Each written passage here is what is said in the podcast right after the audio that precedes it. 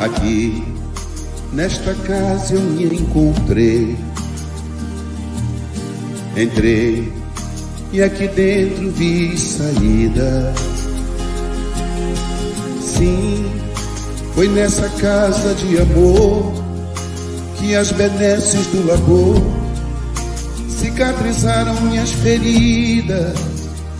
Depois de muitos e muitos passes, estudo e a água da paciência, religar e religui, filosofiquei, tomei ciência. Aqui, nesta casa de oração, orei, pratiquei o Evangelho. Sim, foi nesse pouso espiritual que eu conheci a vida real.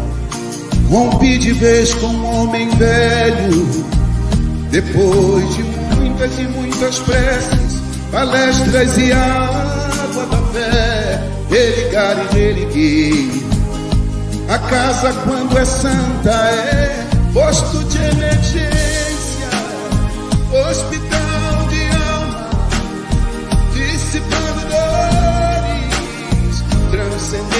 traumas, frente de serviço que a todos levanta. Pronto atendimento de Deus, oh Santa Casa Santa. Eu fiz amigos do peito, pessoas com quem posso contar. Atendimento fraterno, culto do Evangelho no lar. Sim, nessa oficina de Jesus, chorei cantando quanta luz, com as vibrações desse lugar. Depois de muitas e muitas quedas, me fortalecendo na fé, religar e reerguer.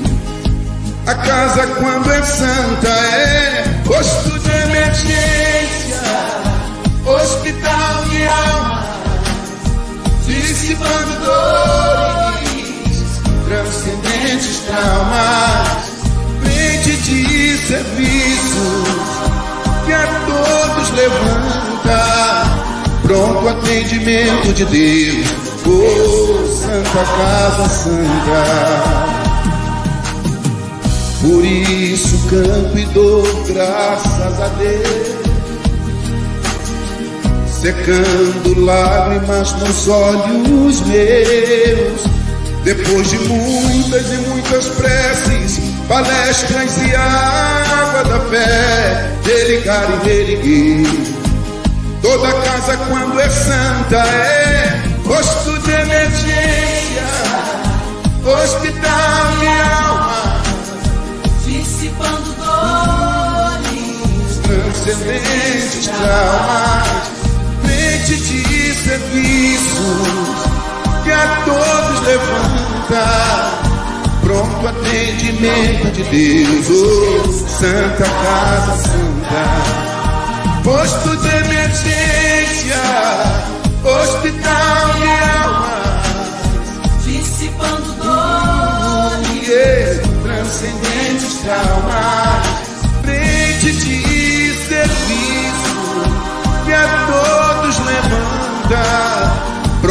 atendimento de Deus, Santa Casa Santa, frente de serviços que a todos levanta, pronto atendimento de Deus, Santa Casa Santa. Oh.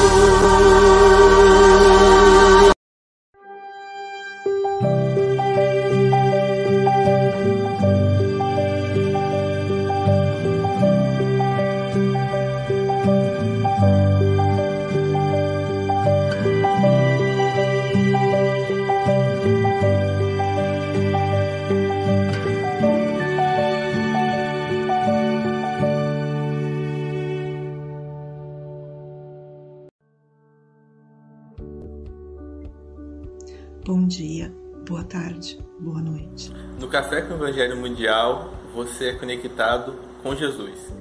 Agradecemos a você, meu irmão internauta, por esse café existir. Você que assiste todos os dias através do YouTube, Facebook e compartilha em todas as suas redes sociais. Agradecemos também à Rádio Portal da Luz, TV IDEAC, TV7, Rai TV e Rai TV Internacional, ao canal Passe Online, Café com Evangelho Mundial, no Facebook e no YouTube, no WhatsApp, Instagram e Café com Evangelho Mundial também no Spotify.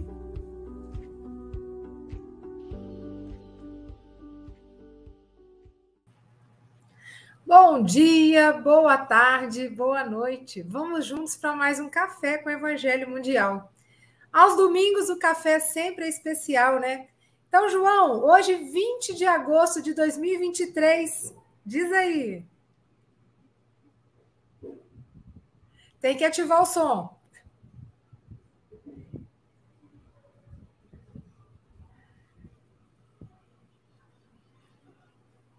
Acho que o João está com problema da internet. Domingo com muita alegria. Com muita alegria. Com muita alegria, com o Charles Kemp na direção, mais juntinho com a gente, com os amigos presencialmente na SGE, com o nosso querido amigo Mogas. Então, receba o nosso carinho. E hoje é especial, né, Aloísio?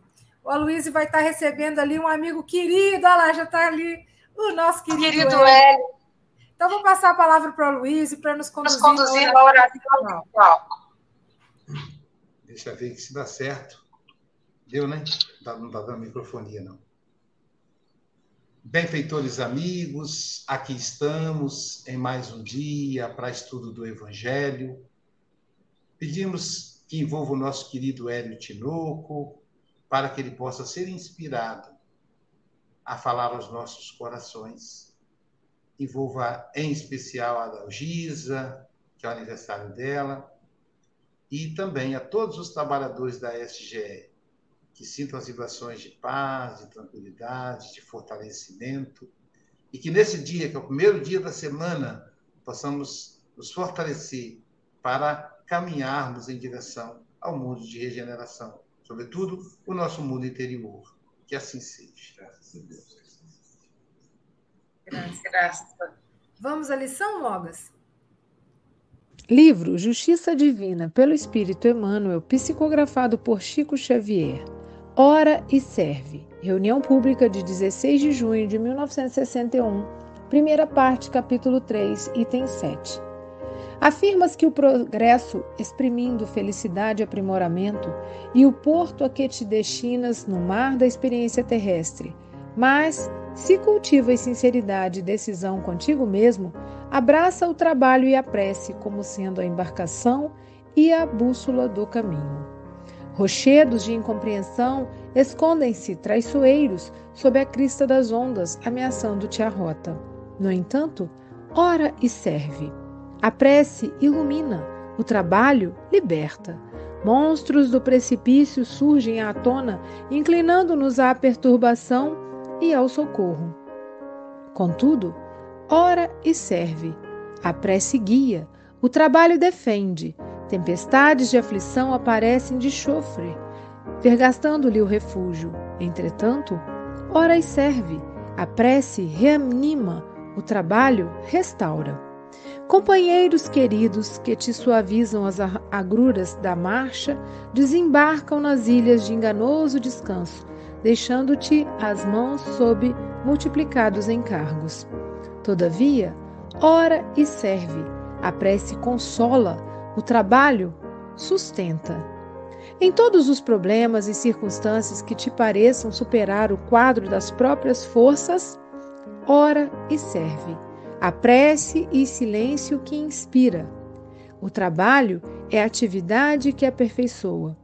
O viajor mais importante da Terra também passou pelo oceano de suor e de lágrimas, orando e servindo. Tão escabrosa lhe foi a peregrinação entre os homens que não sobrou amigo algum para compartilhar-lhe espontaneamente os júbilos da chegada pelo escaler em forma de cruz. Tão alto, porém, acendeu ele a flama da prece, que pôde compreender e desculpar os próprios algozes, e tão devotadamente se consagrou ao trabalho que conseguiu vencer os abismos da morte e voltar aos braços dos amigos vacilantes, como a repetir-lhes em regozijo e vitória: Tem de bom ânimo, eu estou aqui. Então, nós vamos convidar agora o nosso querido amigo o Hélio Tinoco, que é o nosso diamante da casa, para trazer para a gente esse evangelho de amor e luz. Hélio, são 8 horas e 8 minutos, você tem até 8h40, tá, meu querido? Mas nós estaremos aqui. Depois você chama a gente de volta. Boa noite. O pessoal está no salão, bom dia aqui no Brasil, né? Aos demais todos, boa madrugada. Quem for ver depois esse programa postado na internet, uma alegria de poder estar aqui reunidos presencialmente para trabalhar a mensagem que Emmanuel traz com referência ao livro O Céu e o Inferno. Esse livro Justiça Divina, Emmanuel trabalha textos extraídos da literatura do Pentateuco Kardeciano, o livro Céu e Inferno, e ele destaca, em cima desse destaque, ele faz comentários. E o tema da lição é Ora e Serve. A gente vai perceber que Emmanuel tem uma didática extremamente profunda. É claro, um espírito de evolução moral, de larga evolução moral, um espírito que se encontra no plano espiritual sem sofrer interferência da matéria, a visão que ele tem é muito mais clara do que a nossa. A proposta, eu imagino, é nos ajudar a tentar, embora na matéria, ter essa visão de priorizar o que é mais correto. Mas Emmanuel costuma sempre ter nas suas lições um parágrafo principal. Às vezes vem no meio, às vezes vem no final, os que estudam Emmanuel sabem disso. Nessa lição, ele coloca logo no primeiro momento. E é curioso que o, o título da lição é uma inversão dos valores que Emmanuel trabalha. Ele, ele dá o título de ora e serve, mas ele vai sempre falar em servir e orar. A ordem da lição é contrária, não é por acaso. A gente, ao longo do trabalho, vai perceber por quê. Que Emmanuel traz esse binômio invertido do texto, do tema que ele usa. Então, ele vai trabalhar a primeira parte do livro do Céu e Inferno, capítulo 3, item 7. Eu vou me permitir fazer a leitura do item, sugerir os companheiros que estão acompanhando o Café Calveiro Mundial diariamente, que façam a leitura do texto do livro Céu e Inferno, para termos uma ideia precisa com relação ao que Emmanuel quer dizer. E lá diz assim: o progresso dos espíritos é o fruto do próprio trabalho. Ponto e vírgula. Mas, como são livres, trabalham no seu adiantamento com maior ou menor atividade, com mais ou menos negligência, segundo sua vontade, acelerando ou retardando o progresso e, por conseguinte, a própria felicidade. Deixa eu fazer uma consideração rápida aqui. A gente percebe que o benfeitor espiritual Emmanuel ele está extremamente linkado com o eixo doutrinário espírita. Ele entende profundamente a lei de progresso. Ele entende que todos nós somos espíritos simples, ignorantes, criados assim. No entanto, a destinação é a perfeição moral. Ele entende isso. E não há como nós estagnarmos nos, no processo de aperfeiçoamento moral. Então, ele está dizendo que eu posso até retardar o progresso, mas eu posso também escolher acelerar. Esse acelerar a gente vai ver no comentário de Emmanuel, está linkado ao trabalho e à prece. No entanto, meus irmãos, observem comigo. Muitas vezes a gente esquece de que somos nós os responsáveis pela nossa própria evolução. A gente vem de uma cultura religiosa, onde a gente aprendeu a transferir responsabilidades espirituais para outros. Elegemos um pastor, um sacerdote, um médio espírita e imaginamos que eles poderiam, de alguma maneira, fazer a parte que nos compete. No entanto, somos seres individuais, com livre-arbítrio, que temos que, segundo aqui o texto do livro que Allan Kardec apresenta, o Céu Inferno, nós temos que agir nesse adiantamento. Só que ele prossegue e diz assim: enquanto uns avançam rapidamente, entorpecem outros quais poltrões nas fileiras inferiores. São eles, pois, os próprios autores da sua situação, feliz ou desgraçada, conforme a frase do Cristo, ele cita Mateus 16, 27, a cada um segundo as suas obras. É interessante aqui, meus irmãos, que quando a gente pensa nesse que, nesses que se entorpecem e que talvez retardem a evolução, a nossa mente nos leva para os outros.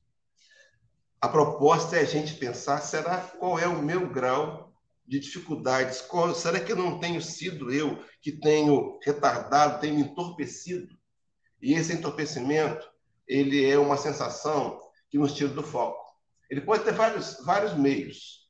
Talvez o principal deles, o materialismo, que tira o espírito do foco principal de, é, de ter vindo ao planeta para trabalhar e servir e conquistar virtudes morais.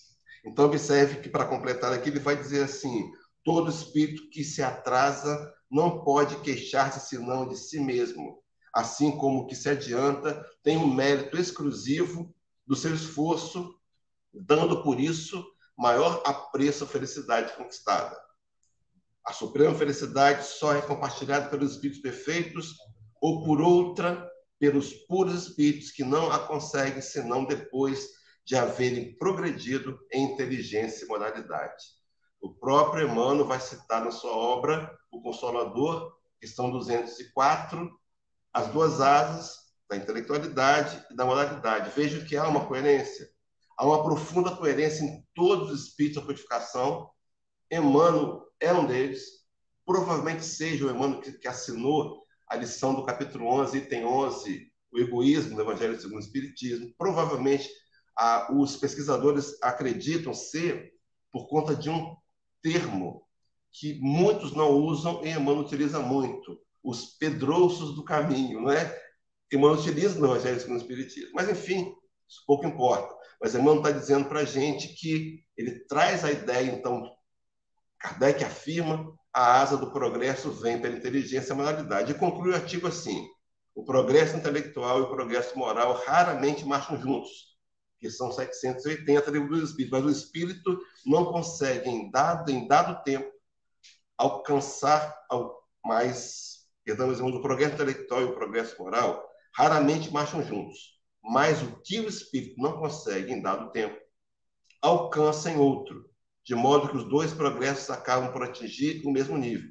Eis porque se vê muitas vezes homens inteligentes, instruídos, pouco adiantados moralmente e vice-versa. Então, a explicação do livro do Céu, Céu e Inferno ficou muito clara, mas nós temos um contributo do benfeitor espiritual Emmanuel que vem nos auxiliar. E veja, meu irmão, no primeiro parágrafo ele diz os motivos. Ele diz assim: afirmas que o progresso exprimido, exprimindo felicidade e aprimoramento, é o porto a que te destinas. Será que estamos nesse contexto? Será que eu quero a felicidade? Imagina que você perguntar a qualquer pessoa do planeta se ele quer ser feliz, a resposta é sim. Nós queremos a felicidade. Talvez não tenhamos encontrado os meios melhores de galgar essa felicidade no passado. Mas hoje temos a forma da felicidade. Hoje nós temos um meio. O Espiritismo apresentou para a gente de maneira muito segura, pelo menos em duas questões do livro dos Espíritos, a 614, quando ele vai afirmar, os amigos espirituais, de que o homem só é infeliz quando se afasta das leis de Deus. Então, a felicidade é compreender a lei de Deus e vivê-la. No segundo momento, Kardec foi mais enfático, na 922, ele pergunta: será que haveria uma medida de felicidade comum a todos nós? uma fórmula. Os amigos espirituais respondem que sim e vão pontuar para a vida material, felicidade é posto necessário, respeitando o que é necessário para cada um de nós, e para a vida moral, felicidade é consciência tranquila e fé no futuro.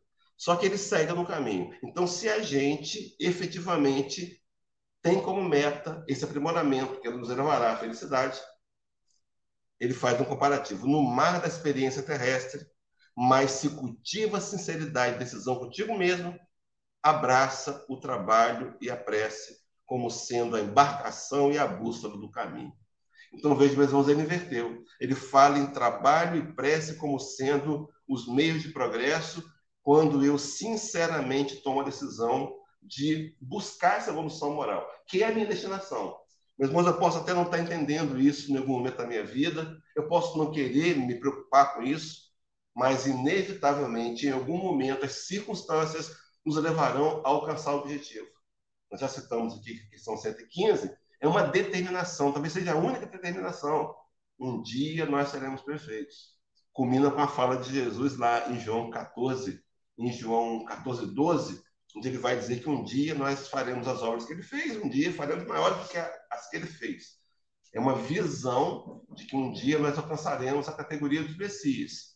Claro que antes disso passaremos pelos espíritos perfeitos, espíritos puros, evoluiremos, mas todo esse contexto, essa conquista, ela começa hoje. E Emmanuel dá a fórmula: o trabalho e a prece. Interessante que daqui para baixo ele faz um comparativo, ele vai como que criar uma figura de uma embarcação. Então, olha só, o trabalho é a embarcação, pensemos nisso.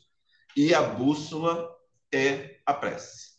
Então, ele vai dizer que nesse trabalho vão haver percalços. Ele traz quatro. Talvez seja o que nós enfrentemos hoje. Mas ele vai afirmar que esses percalços de hoje podem ser vencidos. Inevitavelmente serão vencidos. Pode ser até que não seja vencido de imediato. Pode ser até que nesse momento não consiga. Devido à minha falta de fé, à minha fragilidade, meu desconhecimento, pode ser possível. Mas, inevitavelmente, depois, em outro momento, nós retornaremos para vencê-los. Porque todos eles são vencíveis. Por isso que o Cristo disse, né? Que aquele que estaria nele, Paulo que diz isso, né? Que em todas as coisas nós somos mais que vencedores por meio daquele que nos amou. Quando ele fala o canto da vitória, em Romanos 8, né? Que ele vai dizer: quem vai nos separar do amor de Deus? Será a tribulação? Será a espada, a preguiça, a nudez? Mas em todas essas coisas, somos mais que vencedores por meio daquele que nos amou. Ele, ele atrela a vitória a Jesus. A gente vai ver que Emmanuel faz o mesmo nesse mesmo capítulo que a gente está estudando. Porque ele vai citar Jesus como sendo exemplo. Então, voltando para cá, a gente, como a embarcação, o trabalho e a bússola é a oração, vamos encontrar dificuldades. Só que eu me lembrei, eu sei que o tempo é mais curto hoje, de uma lição de Emmanuel num paralelo do livro Pão Nosso. Na lição número 3, chamado Arado. Linda lição. Ele diz assim, um recorte que eu trouxe. É necessário, pois, que o discípulo sincero tome lições com o divino cultivador, abraçando seu arado da responsabilidade na luta edificante, sem dele tirar as mãos, de modo a evitar prejuízos graves à terra de si mesmo. Então, observe, meus irmãos, a mesma, o mesmo contexto: sinceridade e decisão. Na lição do, do Pão Nosso, responsabilidade nessa luta. Ele precisa tomar, abraçar o arado. É o mesmo texto que ele usa, ele diz assim, aqui em cima a palavra, sendo a vacação a bússola, ele continua dizendo assim, quer ver? A experiência terrena é, hum, é, mais se cultiva a sinceridade contigo mesmo, ele abraça o trabalho. Então a gente começa a perceber que é diferente, que é um, um passo a mais do que a fala de Jesus lá em João 9, quando ele disse aquele que aquele que lança a mão do arado e olha para trás, não está apto ao reino de Deus. O Emmanuel vai adiante. Ele aprofunda quando ele diz, ao invés de lançar a mão do arado, abraçar o arado. Meus irmãos, será que nós temos consciência da necessidade do trabalho? Será que a gente entende que quando viemos à casa espírita, servir de alguma maneira, o beneficiado maior somos nós? Será que eu entendo isso? Talvez intelectualmente eu entenda. Mas será que eu tenho sentido? A partir do momento que eu senti, o voluntarismo vai ser de mim. Não vou ser mais cobrado pelo trabalho, eu cobrarei o trabalho. Mas, em paralelo, Emmanuel fala da oração. Então ele começa a fazer os comparativos, as dificuldades que a gente vai é, enfrentar. Ele fala do rochedos da, da incompreensão, dos monstros do precipício, das tempestades da aflição, e fala também nas ilhas do engano, do engano, enganoso descanso. Aí, em cada uma delas, na primeira, rochedos da compreensão, escondem-se traiçoeiros sob a crista das ondas, ameaçando-te a rota. No entanto, ora e serve. Então, veja, ele voltou para a ordem original, né? Ora e serve. Então, primeiro, nesse momento, quando a gente não tem percepção real da situação, nós confiamos na bússola da oração. A gente sabe que Deus, a todos nós, nos deu propósitos, nos traçou um caminho com uma meta maior é evolução. Aprendemos a amar. Então, quando eu olho ao meu redor, que eu confio nessa, nessa experiência, que eu confio nos amigos espirituais, que eu entendo essa dinâmica, eu percebo que qualquer dificuldade da minha vida tem como intenção me ensinar a amar. Então, pode ser o financeiro, pode ser o emocional, qualquer que seja. Pode ser uma saúde física debilitada de um parente ou nossa mesmo. Todos os eventos à nossa volta têm como meta nos ensinar a amar. Então, ele disse que nesse momento, ora, porque a prece ilumina. Eu fico imaginando um barco, né, navegando, uma embarcação, que é a proposta do trabalho, e nós vamos ter rocheiros que podem fazer-nos naufragar. Nessa hora, ora, porque como um sonar, a gente vai encontrar, antes da colisão, os, os rocheiros. E ele diz ainda, o trabalho liberta. Quando eu encontrei o trabalho liberta, me lembrei de Chico Xavier, aquela frase que é tão consoladora, né? Chico dizia que toda vez que a justiça nos procure para acerto de contas, se nos encontra trabalhando em benefício do próximo, manda a misericórdia divina que ela retorne sobre os seus passos em data prevista, sem data prevista de retorno. Né? Então veja que o trabalho, na visão aqui do primeiro momento chamando, o trabalho liberta. Então, ao invés de olhar o trabalho como um fardo, como um peso, procurar nesse contexto de uma navegação em direção à perfeição moral, compreender que o trabalho é um benefício. Até brincadeiras pejorativas, quem foi que inventou o trabalho, né? As pessoas dizem que reclamam do trabalho, quando na verdade, sem o trabalho e sem a prece não evoluiríamos. O segundo obstáculo que ele cita são os monstros do precipício.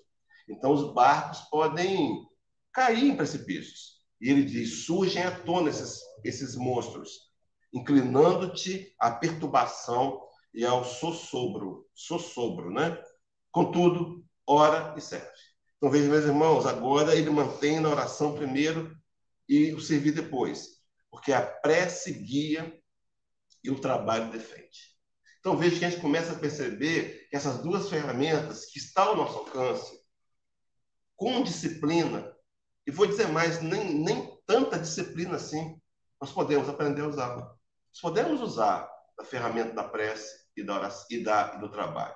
Será que, diante de uma dificuldade qualquer que nos bate a porta naturalmente na vida, num plano de provas e expiações, migrando para o mundo regenerado, será que a minha primeira ação é orar? A gente costuma fazer assim, determinado problema de ordem jurídica. Então, eu vou ligar para um amigo do Ideal de Java Espírita, que é o juiz, vou perguntar para ele o que, você acha, posso fazer como, qual o caminho que eu tomo, né? Tudo certo. Se não funciona, eu oro. Eu deveria orar primeiro, eu deveria orar primeiro, até mesmo para pedir a Deus a quem eu deveria consultar nessa associação para arrumar uma solução. Então, ele está dizendo que oração, que o trabalho defende, a oração guia. Terceiro obstáculo seria tempestades da aflição. Meus irmãos, nós temos uma fé sólida num, num, num Consolador prometido por Jesus. Nós temos uma fé sólida, construída, solidificada cada vez mais a cada dia. E a gente entende que tudo que Deus faz é para o nosso benefício. Tudo que Ele faz é bom. Só que na hora da dificuldade, a nossa fé testada nos mostra não ser tão sólida em mim. Porque é natural que a gente fique, que a gente fique aflitos. Natural que as tempestades da aflição apareçam de chofre, vergastando-te o refúgio. Mas, Emmanuel sugere de novo, entretanto, ora e serve, que a prece reanima e o trabalho restaura. Há várias passagens de Emmanuel com relação a serviço e a trabalho na literatura é, do benfeitor, onde ele vai sempre dizer para a gente que a atitude, que diante de qualquer situação, por mais adversa que seja, eu não posso me permitir deixar de servir. Não posso me permitir deixar de trabalhar, em situação alguma. Então, aqui ele reafirma. Se a gente parasse, se pudéssemos, né, se houvesse essa condição de tempo e de intelectualidade, espalhar os livros de Emmanuel, abri-los todos, página a página, a gente ia ver que é uma profunda coerência. E Emmanuel, ele trabalha numas, em várias linhas, várias linhas constantes. Faz o que Kardec fez. Kardec tem duas linhas literárias, duas linhas de conduta que são vão acompanhar todo o Pentateuco. Linha essa que Kardec recebeu dos amigos espirituais. Então, a primeira linha, nossos problemas estão resumidos ao egoísmo. A segunda linha, a solução dos problemas é a educação do espírito para aprender a amar. É, sempre vai ser assim, sempre será assim. Emmanuel também trabalha e sempre vai trabalhar na linha do de orar e servir. A gente tem uma passagem, uma história é, ocorrida com Chico Xavier, era início do ministério de Chico Xavier lá em Pedro Leopoldo, ainda em Pedro Leopoldo, e havia uma um, não, não havia um amplo entendimento em relação ao trabalho que Chico fazia, e nossos irmãos católicos, muito bem intencionados, iam à frente da casa de Chico Xavier cantar ladainhas na intenção de exorcizar Chico Xavier. Né? É um, um mal entendido. Mas, enfim, Chico Xavier sorria, entendia, só que também foi ficando aflito, que é uma situação inconveniente. E fato é que narra-nos a história que, não sei se é do Ramiro Gama, não sei qual historiador Chico Xavier que conta essa, essa faceta, mas que um dia Emmanuel encontra-o sentado no sofá, extremamente desanimado. Chico desanimado. Sim, podemos ficar desanimados, podemos ter aflições. E nessa, nesse momento, Emmanuel se aproxima, interage com Chico Xavier e lhe dá os conselhos. Chico, silencia e trabalha. Foi o que ele fez. O silêncio que nos leva à reflexão, nos leva à prece, nos leva ao entendimento mais profundo da posição dos outros e o trabalho. Então, em momento algum, é, esquecer do trabalho. Aí ele fala o quarto obstáculo para essa navegação do trabalho usando a bússola da prece, em direção à perfeição moral, em direção a aprender a amar, destinação, porto inevitável, onde um dia nós iremos ancorar. Graças a Jesus. Né? É uma fala do Cristo lá em Mateus, em João 9, 36, onde ele vai dizer que nenhum de todos aqueles que o Pai me deu haverá de se perder. Mas todos eles eu os ressuscitarei na ressurreição do último dia. O entendimento rapidamente de ressurreição do último dia, na visão espírita, palavra ressurreição significa voltar à origem. A nossa origem é espiritual. Estamos encarnados, nós somos espíritos. Haverá um dia, após várias encarnações, vários embates, várias lutas, derrotas aparentes e vitórias, que nós desencarnaremos uma última vez para voltar ao mundo espiritual espírito puros. Esse dia será o dia da ressurreição, do último dia. Voltaremos e nos entregaremos como espíritos puros para voltar em outras encarnações, sim, para ajudar, para servir, mas não para nos depurar mais. Então chega o quarto: tempestades da aflição. Prece reanima, trabalho restaura.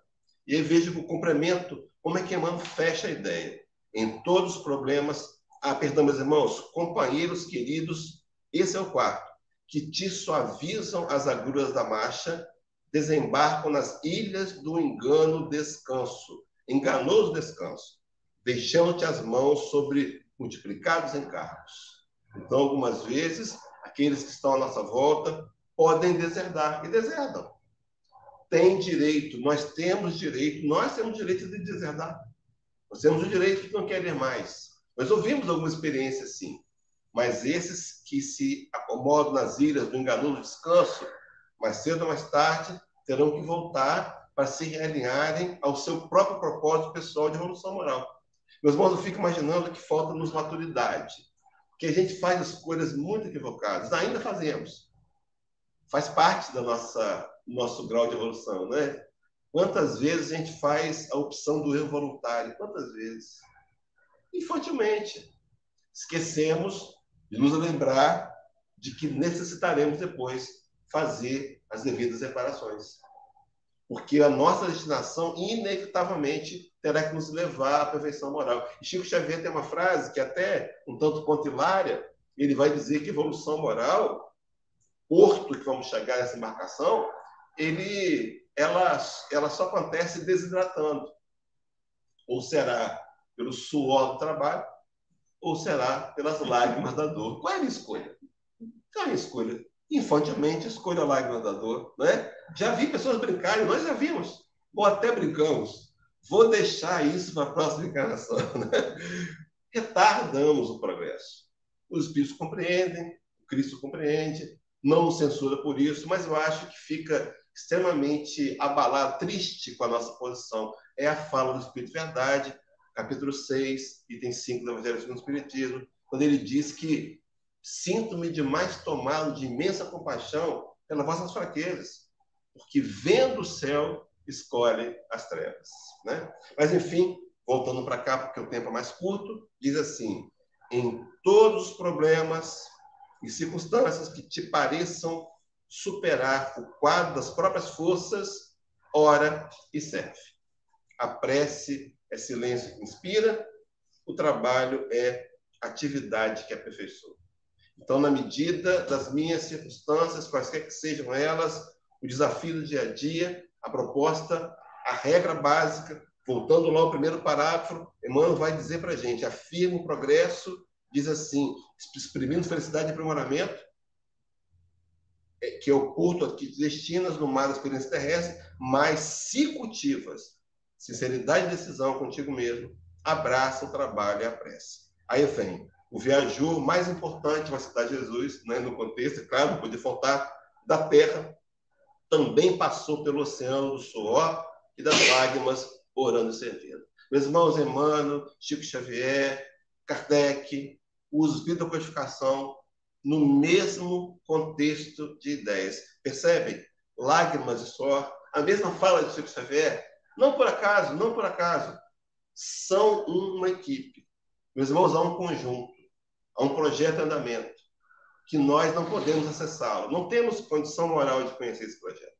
Mas ele é perfeito. Um projeto que no livro A Caminho da Luz, Emmanuel também vai dizer, no capítulo 1, que Jesus traçou todas as linhas do progresso moral da humanidade. Então, só para exagerar, não exagerando, já está uma programação, existe, para quem vai ser o futuro presidente da, da SGE daqui a 50 anos. O projeto está indo nas mãos dos benfeitores. Nós não precisamos preocupar com isso.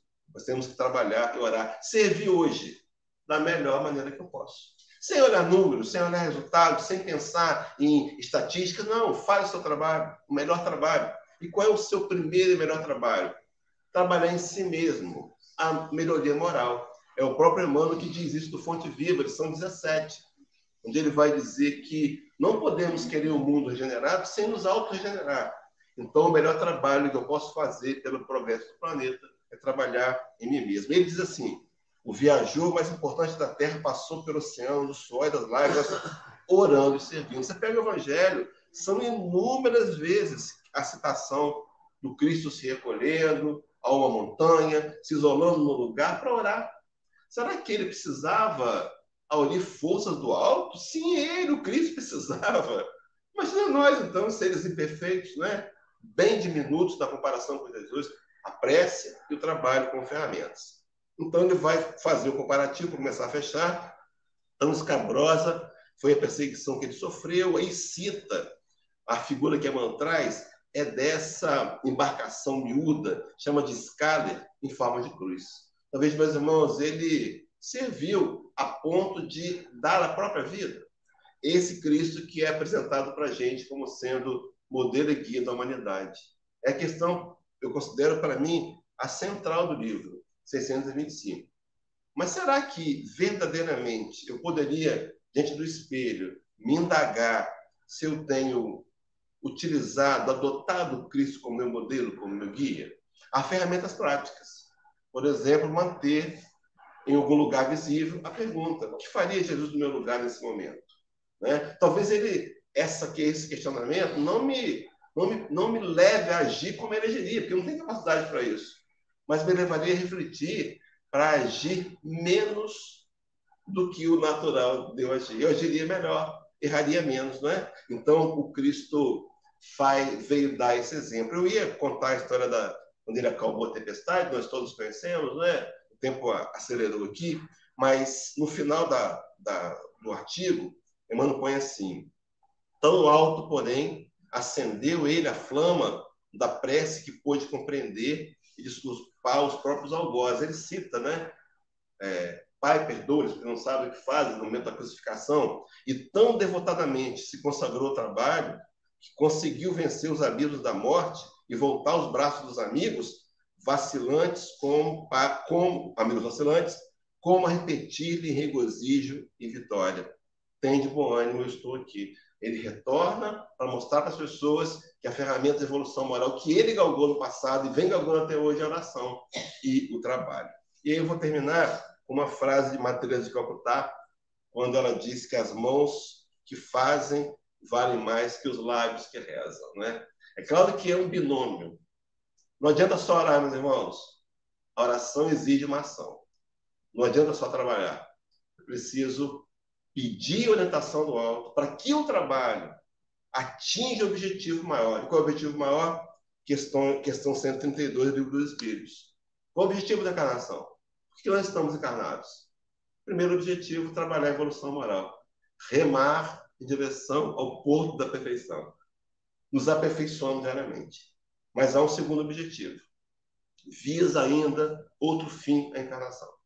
O de pôr o espírito em condições de cumprir com a parte que ele toca na obra da criação. Nós somos responsáveis pelo progresso dos outros.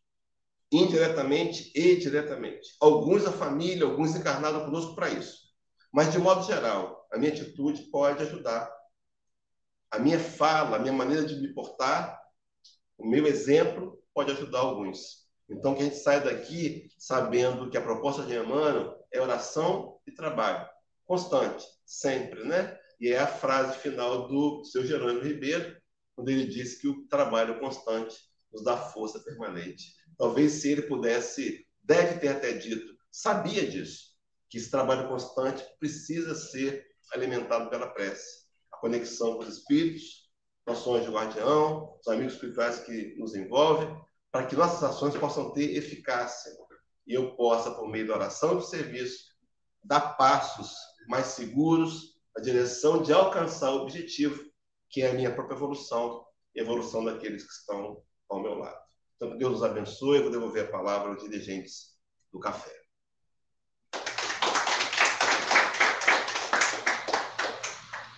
Nós agradecemos é, tremendamente ao nosso querido amigo, companheiro aqui do café, o Hélio Tinoco. É muito bom quando o Luísio remarca né, os companheiros e coloca em outro dia, que a gente tem a oportunidade de saborear aí por duas vezes na semana a presença desse amigo tão querido. E Hélio, você é muito didático, toda a sua experiência com o Evangelho, a sua sabedoria, e você compartilha tão generosamente com a gente e sempre trazendo uma reflexão para a nossa responsabilidade, né?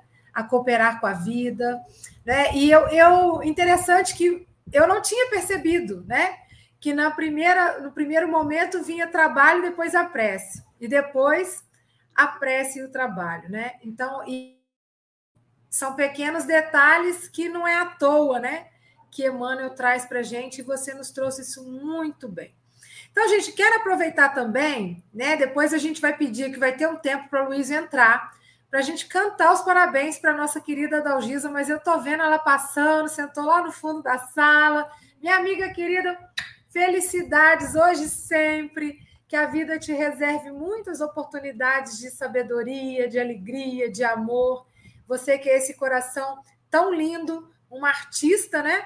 Ela leva beleza através do trabalho dela, ela coloca sorrisos bonitos no mundo, né? Através do outro trabalho e o trabalho com as artes, que ela coloca todo o amor, toda a generosidade dela também para que a gente tenha uma peça dela na nossa casa, né? Então, querida amiga, aquele abraço apertado de feliz aniversário. E a gente está com um probleminha aqui com o João Melo. João Melo está com uma dificuldade na internet, mas quando Silvinha, dá, dá, dá a palavra ao Charles Kemp, que ele está em viagem, e depois tentamos o João Melo, tá bom? Ah, sim, perfeitamente. Bonjour, Charles. Bonjour, Silvia. Bonjour a todos. Imensa satisfação. Desculpem aí, estou meio num lugar meio perdido, mas realmente a fala do Hélio é fantástica, né? Mostrando, né? A, a receita, né, a chave para a felicidade. né, tão bem ilustrada também por Emmanuel, né, pela prece e pelo trabalho, né? Trabalho sem prece não serve, prece sem trabalho também não, né? São os dois. E isso que vai realmente nos levar para essa felicidade, né, tão almejada, né? E mostrando também todos os empecilhos, né, dando extremamente bem documentado, né, pelas perguntas do livro dos Espíritos e tudo mais, né? Uh, realmente gostei muito. Infelizmente não tive tempo aí, estou em condições de tomar notas para fazer uma, um comentário mais elaborado, mas tocou o meu coração. Muito obrigado. Obrigada, obrigada, Charles. Boa viagem para você, meu querido. Que Deus te acompanhe e te guarde. E agora o João voltou. Então, vamos da França, numa, né, pelas estradas da França, vamos falar com o João. A gente vai deixar ele sozinho aqui para ver se a internet dele dá conta.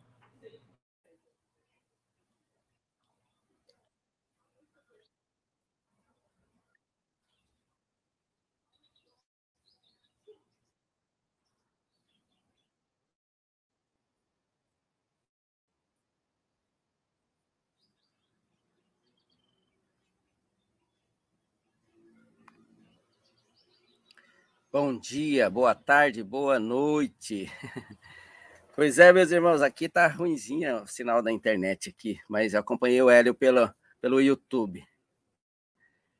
Se, é, e o Hélio é magnífico, né? A gente não cansa de ouvir ele. Tanto que a gente vai trazer ele agora na quarta-feira seguinte aí para a conferência em espanhol, né? Com tradução da maestra Rose aí. Não percam, tá bom? E ele vem e nos traz ali aquela passagem da, né, que diz né, que o homem sofre quando se afasta das leis de Deus. E Cristo também já diz no evangelho dele, né?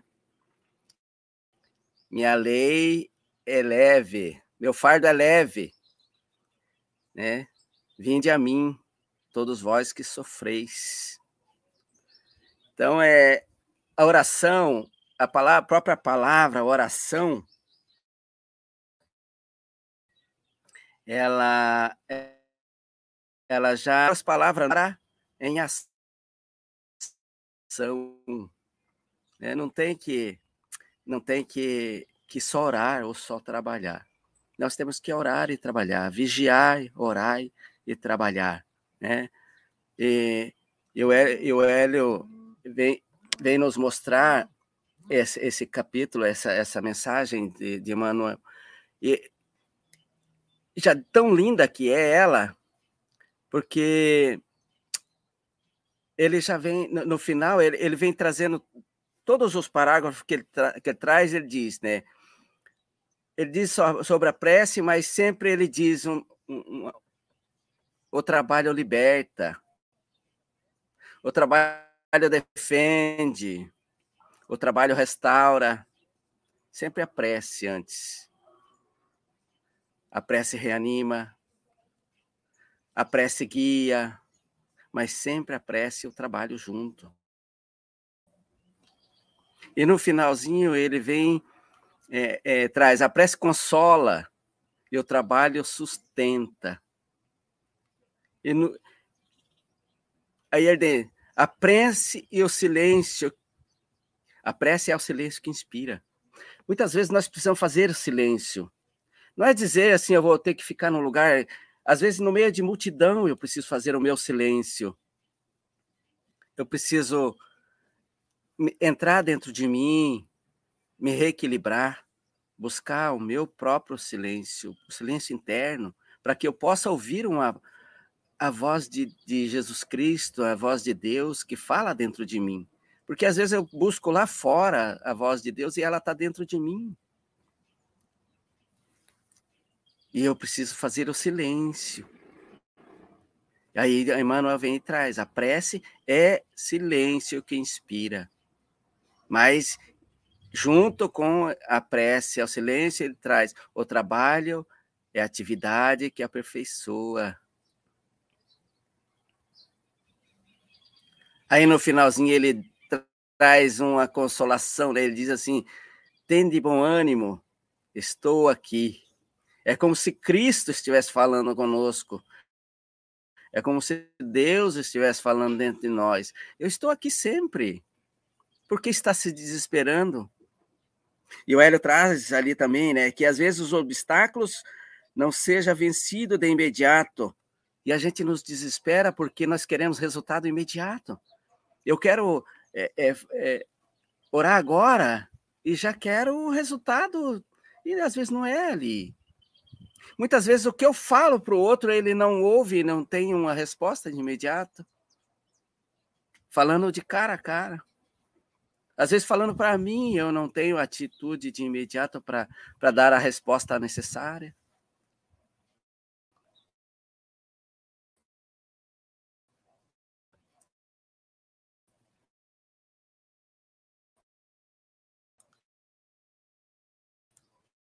Meus irmãos, aproveitemos essa mensagem. Isa, Deus te abençoe.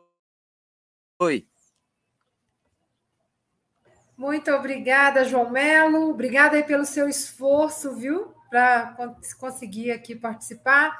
E vamos passar a palavra para o nosso querido amigo Chico Mogas, ou Moguitas, ao nosso coração, para ele também conduzir até o encerramento do programa. Essa do Moguitas é, é extraordinária. É, és a única pessoa que me trata por Moguitas, portanto só pode ser especial. Sendo a única no mundo, só pode ser especial. Uh, Hélio, foi um prazer uma vez mais ouvir-te. Uh, uh, falas sobre o orar e, e, e servir, não é? Uh, porque Emanuel é bem, é bem exigente nessa área e, e nós, ao longo destes três anos e meio quase, de Café com Evangelho, uh, foi, foi um dos temas que se falou muito, orar e servir, o trabalhar, o trabalhar no bem. E a pessoa diz assim, ah, trabalhar, estou farto de trabalhar, eu se me saísse o Euro Milhões, que vocês aí é a Mega Sena, uh, eu parava de trabalhar. Pois é, parava de trabalhar, passado um mês ou dois meses, entrava em depressão e sabe-se lá o que é mais, não é? Porque uh, nós temos realmente necessidade de trabalhar. Eu vou terminar isto porque a Dalgisa já me distraiu, apareceu aí e eu fiquei logo. É, ela faz hoje anos, eu tenho que, eh, tenho que lhe dar os parabéns pessoalmente. Eh, não sei se vou conseguir, mas já que estás aí, olha, muitos parabéns, querida amiga. Foi um prazer conhecer-te e um prazer abraçar-te e com certeza que daqui por uns anos vou-te abraçar cá em Portugal. Uh, já abracei a tua filha, mas vou-te abraçar. Mas para terminar o comentário, não estamos fora da hora, felizmente. A, uh, a Silvia não tem que passar com as mãos pelo cabelo, uh, à minha conta. vou aqui dizer as, nossas, minha, as, as duas quadrinhas. Se a tua paciência em pouca água ferve, se a incompreensão dos outros te faz mal, pensa sempre no mestre, ora e serve. Para evoluires, esta atitude é essencial. Ela diz que muitas vezes nos esquecemos que somos responsáveis pela nossa evolução. No nosso subconsciente até sabemos que é servir e orar que se atinge a perfeição. E é isso. Servir orar atinge a perfeição. E quando se serve, está-se a fazer caridade. Nós sabemos que fora da caridade não há salvação. Enfim, isto é, como costuma dizer cá em Portugal, é uma pescadinha de rabo na boca. Ou seja, servir, orar, caridade, etc. Não para nunca. Hélio Tinoco, os teus comentários finais. Eu queria agradecer os companheiros, né, pela, pelas vibrações, agradecer o pessoal do salão e dizer que se a gente puder, de alguma maneira, introjectar essa verdade para a gente, transformá-la em vida pessoal, teremos alcançado o objetivo. Emmanuel, acho que Emmanuel, a espiritualidade, todo o trabalho que é realizado, ele, que nós temos acesso, visa, acima de tudo, nosso aprimoramento. Quando a gente percebe isso e começa a tirar proveito mais intensamente, é claro que a gente intensifica os resultados. Né? Então, desejar aos companheiros que nos acompanharam, que vão ver depois, que essa forma que Emmanuel nos apresentou do trabalho e da oração, ou da oração e do trabalho, não importa muito a ordem, elas sempre linkadas uma a outra, como bem colocou o João Melo, mas que a gente possa utilizar dessa ferramenta e não apenas mantê-la como um conhecimento teórico.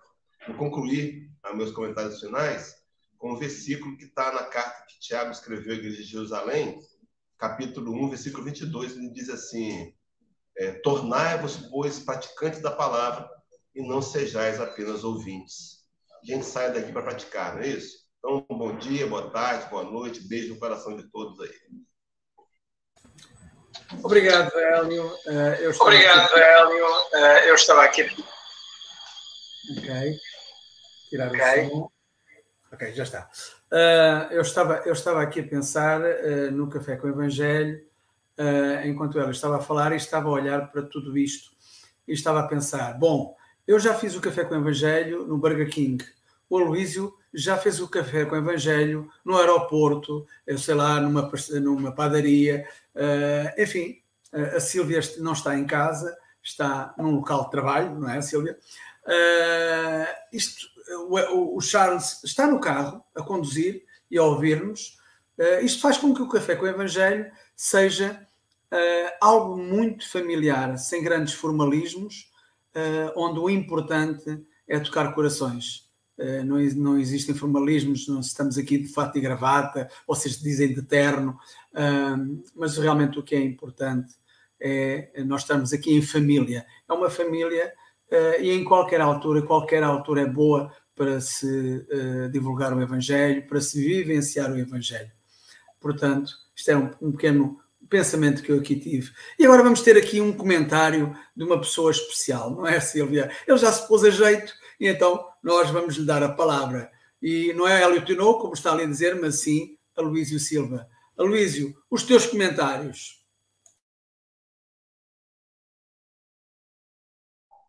O seu José, ele me pediu para vir aqui hoje. E eu não podia faltar a, a esse momento especial. Que eu penso que os maiores amigos da minha filha estão aqui. Então, é natural que a maior comemoração de aniversário seja aqui. Ainda que ela mereça as maiores festas do mundo. Porque é uma filha cara, é uma filha que cresceu sem a mãe. Eu não pude estar presente nos momentos mais difíceis da vida dela. Muitas das mulheres que aqui estão tiveram a oportunidade de conversar com a sua mãe sobre a sua primeira menstruação, sobre o primeiro amor, sobre o namorado, embora eu estivesse sempre perto dela, porque a mãe nunca abandona a filha, nunca. Porque se a morte existisse, aí sim aconteceria o abandono. Mas como a morte não existe, eu sempre estive presente. É o meu, meu tesouro maior. O meu são dois tesouros que eu tenho, e ela é um desses tesouros. Meu anjinho, meu amor. Ela herdou a minha delicadeza, mas também herdou a firmeza do pai dela, a perseverança, a insistência nos projetos. O pai da Adalgisa é tão empreendedor, é tão insistente, mas ao mesmo tempo muito sonhador. A vida inteira ele sonhou. E ele está aqui tentando conter as lágrimas para falar com a filha. Mas o senhor José disse que eu tenho que ser breve, porque daqui a pouquinho é, ele também precisa falar um pouquinho para ela. Então,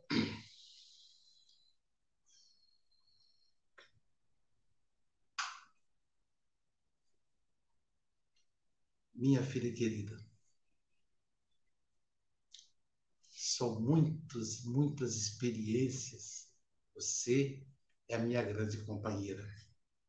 Sempre que eu precisei, eu busquei você.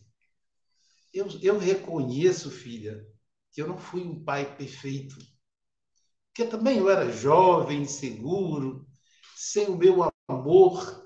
É muito difícil que um homem caminhar sem a esposa, aquela mulher com quem ele sonhou passar a vida inteira. Ainda bem que você, minha filha, é uma mulher e a mulher não precisa do homem, mas o homem precisa da mulher. Eu precisava muito. Por isso eu fraquejei. Mas sempre que eu pude, você estava sempre comigo, em todos os lugares que eu ia. E tudo que eu pude para te dar uma formação, para que você nunca dependesse de homem, eu fiz. Então, hoje é um momento de alegria. Eu estou aqui chorando, emocionado, mas é de alegria, gente, porque é aniversário. Vocês imaginem ter uma filha que não dá trabalho para os pais, uma filha que segue o caminho com perseverança, com dedicação a Jesus, a certeza de estar no caminho certo. Então, meus parabéns, minha filha. Deus lhe abençoe sempre. É a Dalgisa, minha querida amiga. Eu não podia deixar de passar por aqui, né? E trazer esse presente de surpresa, né, Dalgisa? Tinha que ser uma surpresa. Eu não podia falar logo, né? Né, Cássio? Né, Nil? Tinha que ser surpresa. Ela faz surpresa para os outros. Ela lembra sempre dos aniversários dos outros. É, ela sempre está preocupada com o aniversário de um, de outro, e a gente não pode também deixar de dar atenção, porque estar encarnada, Dalquita, é uma bênção, é uma oportunidade de evolução, né, meu irmão Hélio? Gostei muito da sua exposição. Você fala muito bem de Jesus, e olha que não é fácil.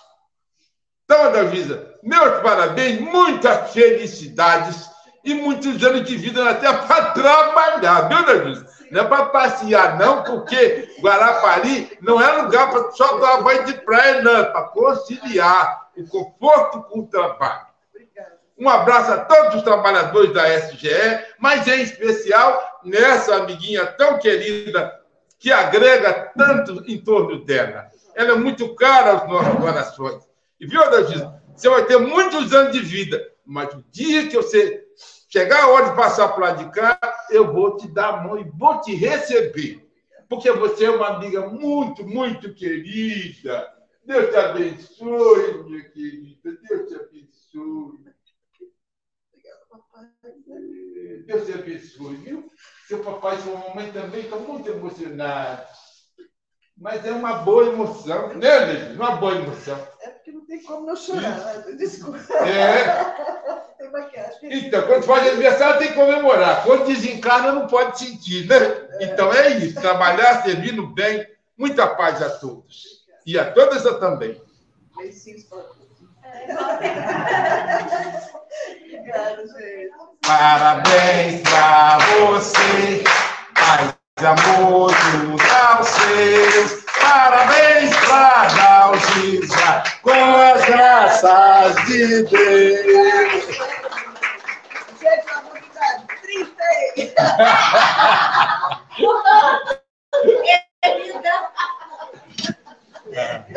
Opa, virou tudo aqui, bagunçou. Pronto. Ok, é realmente em festa que vamos eh, quase terminar o Café com o Evangelho. Não há rotina, é uma família sempre ativa. Eh, Silvinha. Fala, querido. Também está, também está aí em festa aí desse lado.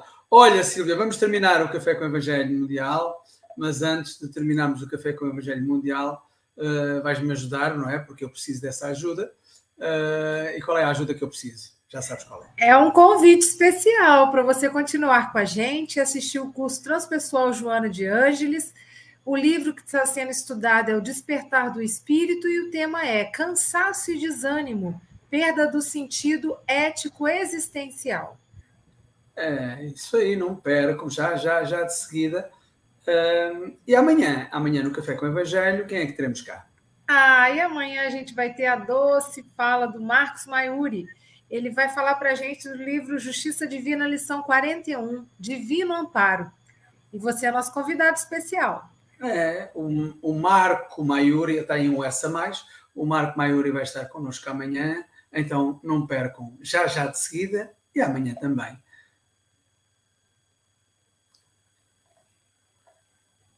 Então, fiquem com Deus, com Jesus. Até amanhã, se os quiserem.